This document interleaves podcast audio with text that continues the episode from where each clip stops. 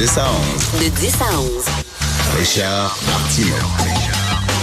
Politiquement incorrect.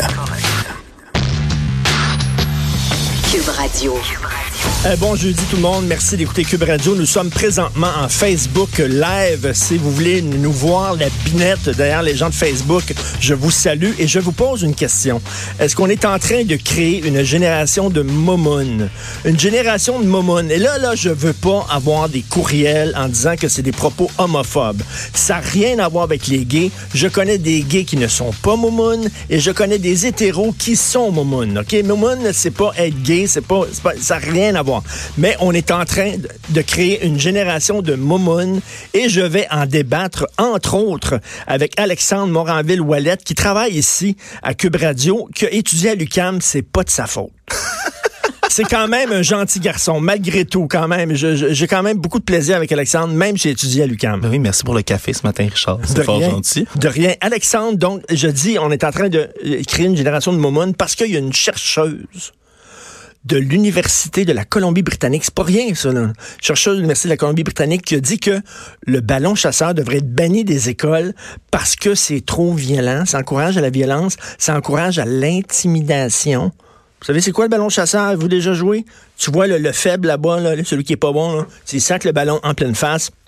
Si il attrape le ballon, il est pas mort. Si, si le ballon bondit, il est mort dehors. Bon, moi je dis que, voyons donc, interdire le ballon. Déjà là, que les enfants dans les cours d'école peuvent plus chamailler, peuvent plus se pousser, ils peuvent plus jouer à je suis le roi de la montagne. Quand il y a une montagne de neige, t'es au top, les gens veulent devenir, veulent monter au top, t'es pouces, ils déboulent, blablabla. Je faisais ça quand j'étais jeune. Suis-je mort? Non. Est-ce que, bon, est-ce que j'ai des problèmes d'ego? Absolument pas. Donc, alors, donc, mais là, on veut interdire le ballon chasseur. Puis là, avant d'entrer en onde, Alexandre a dit, moi, je suis pour ça, moi. Alex. Oh, attention, je suis pas pour interdire le ballon chasseur, mais je comprends les arguments qui sont faits derrière le fait que, euh, on s'entend de tous les sports, de toutes les, si c'est, si un sport, de tous les jeux que tu peux faire, que tu peux créer. Ok, c'est un des plus simples à organiser, mais on s'entend dessus que euh, il y a rien de créativité, il y a pas d'esprit d'équipe. Il y a, tu prends le meilleur monde dans ton équipe, tu laisses les plus faibles à la fin quand tu choisis. C'est moi le chef, c'est moi le deuxième chef. Puis à la fin, il reste des gens ben qui se sentent un dévalorisés parce qu'ils sont pris en dernier. C'est plate pour ça. Puis après ça, ben ils se font ju- même ceux qui sont dévalorisés déjà, ils se font tirer des ballons dessus à longueur de journée puis ils se font mettre sur le banc. Tu joues plus après. Oui, mais ça t'endurcit parce que moi, Alexandre, je t'ai jamais dit ça. On a déjà discuté de notre vie, mais je t'ai jamais raconté ça. Tu sais, le jambon qui est tout le temps pris à la fin, là. C'était-tu toi? C'était moi, OK? Deux fois par semaine, il y avait tout le temps des, des, des- des- des capitaines d'équipe. Moi, je te prends, je te prends, je te prends, je te prends. Martineau, c'est le dernier que tu prenais. Parce que Martineau, il était poche en sport. Puis à chaque fois, il restait moi. Puis là, j'allais dans une équipe, puis là, le capitaine, il regardait dans les airs en disant Tabarnak, dis-moi pas, c'est moi qui ai pogné avec ce petit jambon-là, OK? T'étais si jambon que C'était- ça, Richard? J'étais super jambon. et et, et- et c'était de l'humiliation deux à trois fois par semaine, mais tout le temps.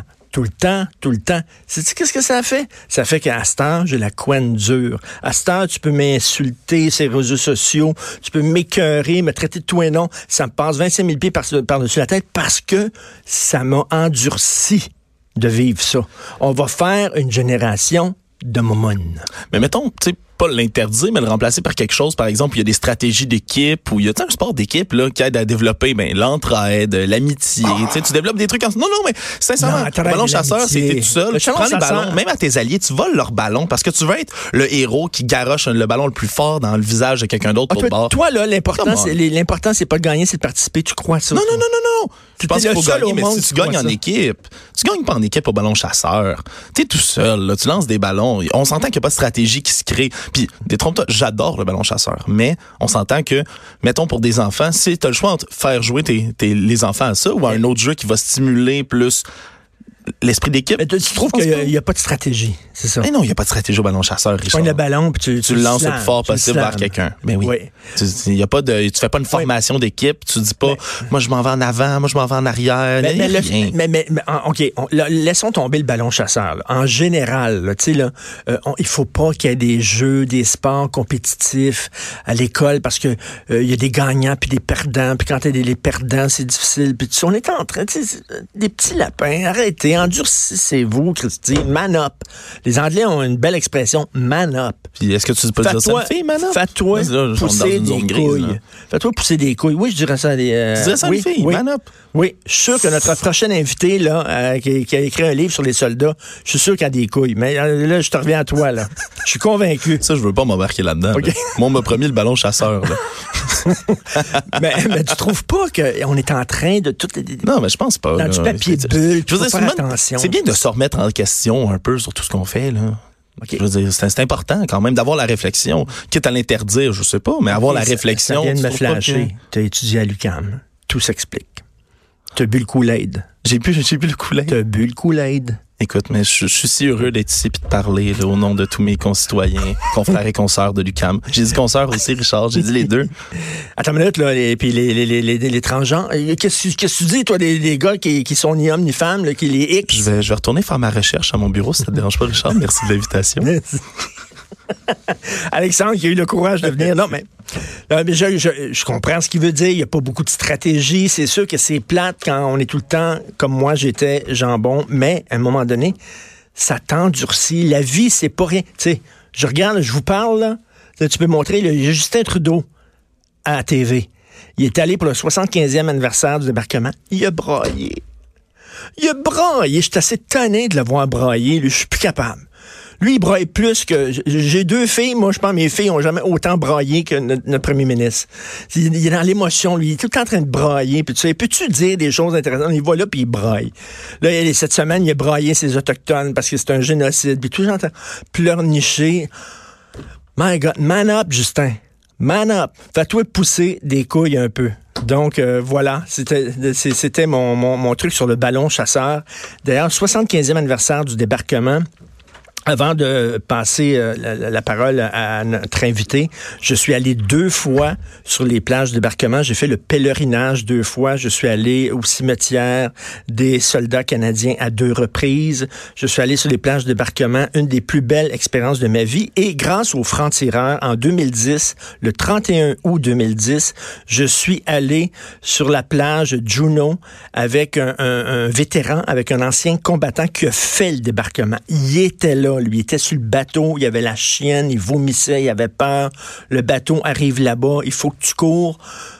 J'ai couru sur la plage, moi, tu cours, tu cours pendant plusieurs minutes, tu aucune protection? Il n'y a rien qui te protège. En haut, dans des bunkers, tu as des nazis avec des mitraillettes, puis tirent dessus comme sur un jeu vidéo. Alors, lui, il était pas retourné. Il était jamais retourné euh, sur cette plage-là euh, depuis le débarquement. Donc, ça faisait, à l'époque, ça faisait 66 ans qu'il n'était pas retourné. On l'a pris euh, de Montréal, on l'a amené là-bas, et le genre de bonhomme, là, qui parle pas. Tu sais, à côté de lui, là, John Wayne et Clint Eastwood, c'est des momone. Le bonhomme, il était fait en briques et en métal. Puis j'avais parlé à sa fille, puis elle a dit, il est sévère, mon père, puis il est dur, puis c'est un bonhomme qui parle pas beaucoup, puis qui il montre pas beaucoup d'affection puis de sentiments. Il était comme enfermé dans ses émotions. Bref, euh, je l'amène là-bas sur la plage, il part à pleurer. Écoutez, c'était, vraiment, c'était très touchant. Là. Lui, il avait raison de pleurer, Justin. Lui, il l'a fait, le débarquement, lui. Lui, il avait raison de pleurer parce qu'il il avait vu ses camarades mourir à côté de lui. Et euh, j'imagine, c'est pour ça aussi qu'il est de- devenu comme emmuré dans ses émotions parce que ce qu'il a vécu le traumatisé, certainement. Mais bref, si vous pouvez, là, si vous allez en Europe, vous devez absolument faire cette expérience-là, d'aller sur les plages de débarquement. Il y a des musées exceptionnels. Vous pouvez voir les bunkers et tout ça. C'est une très, très grande expérience. Mais d'ailleurs, tout de suite après cette petite pause de trois secondes, nous allons parler à notre invité justement des militaires.